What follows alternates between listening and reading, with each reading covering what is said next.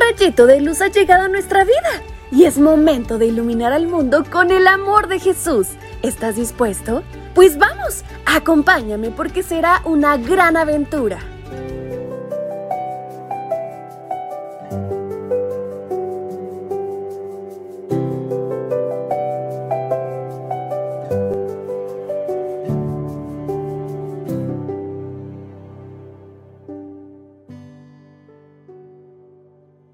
Hola, hola, ¿qué tal mis chiquitines? Qué gusto estar con ustedes un día más. Hoy es viernes 11 de noviembre y nuestro título es Ladrillos espirituales. Segunda de Corintios capítulo 5 verso 17 dice, De modo que si alguno está en Cristo, nueva criatura es. Las cosas viejas pasaron, he aquí son hechas nuevas.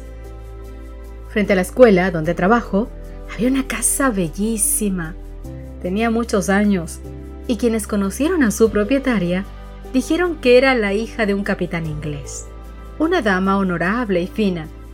Muchas veces observé esta construcción dañada por el paso de tantos años. Sus puertas de hierro labrada, sus farolas grandes y otros detalles perceptibles hablaban de una opulencia pasada. Cuando vi que el cartel de venta había sido retirado, pensé en cómo la irían a hermosear pero para mi asombro cada día iban demoliendo la inmensa mansión. Volví a pensar, van a hacer algo grandioso. Pero al tiempo nuevamente apareció el cartel de venta en aquel terreno donde solo quedaban ya muchas ruinas.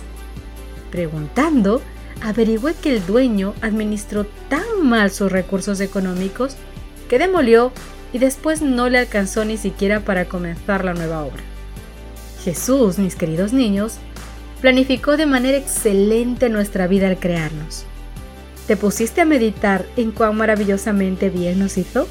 Somos únicos, irrepetibles, pero aún falta acabar la buena obra que Él comenzó en nosotros, sus hijos.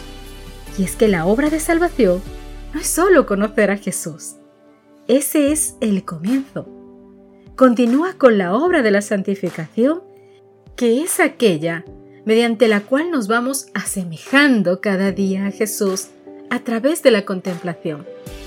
Nos cambia tanto que se transforma en una nueva naturaleza que anhela su santidad.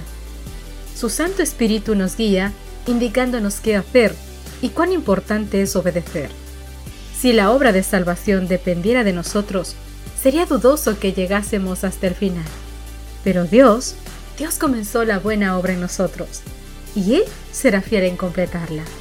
Filipenses capítulo 1 verso 6 nos dice esta gran promesa. ¿Alguna vez alguien nos habló de Jesús o compartió su palabra y fuimos persuadidos, convencidos a tomar una decisión?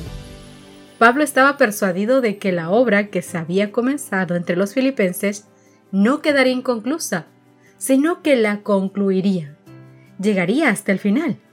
Esa obra no es como la que comienzan muchos hombres y que queda destruida o abandonada.